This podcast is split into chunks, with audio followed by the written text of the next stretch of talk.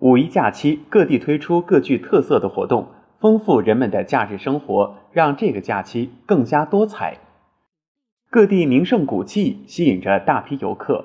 在山西壶口瀑布，咆哮的飞瀑与亮丽的彩虹相映成趣，让游客叹为观止。在福建福州，一百多条总长超过二百公里的内河串联起多个历史文化街区，吸引了越来越多的游客。陕西西安兵马俑景区今天接待游客量达到六万人次以上，景区已实行每日分时段检票参观。景区外，公安民警做好应急预案，随时受理游客的各类求助。在新疆喀什古城景区，游客在这里不仅能欣赏到传统的歌舞表演，还能吃到各种新疆特色美食。各地推出的特色活动也备受青睐，在贵州都匀。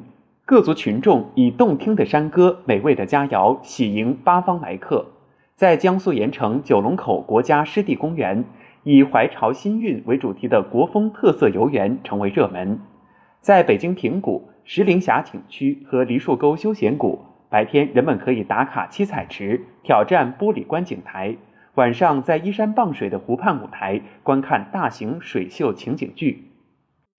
春和景明，露营吸引了大批爱好者。在浙江海宁，游客在碧波荡漾的鹃湖畔坐下，感受丰富有趣的露营生活。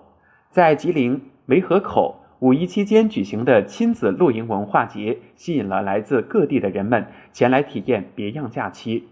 在湖南长沙，公园绿地上一顶顶帐篷搭起了城市里的自然野趣。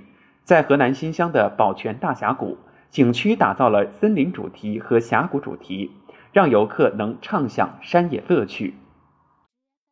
这个假日，人们还踏青采摘，感受劳动的乐趣。在安徽灵泉的采摘园里，红润饱满、晶莹剔透的樱桃，樱桃果香四溢。重新来啊！这个假日，人们还踏青采摘，感受劳动的乐趣。在安徽灵泉的采摘园里。红润饱满、晶莹剔透的樱桃，果香四溢。在重庆忠县桑葚园里，紫黑色的桑葚挂满枝头。在江西南昌智能温室大棚里，无人栽培的小番茄已经成熟，游客常享其中，尽享采摘乐趣。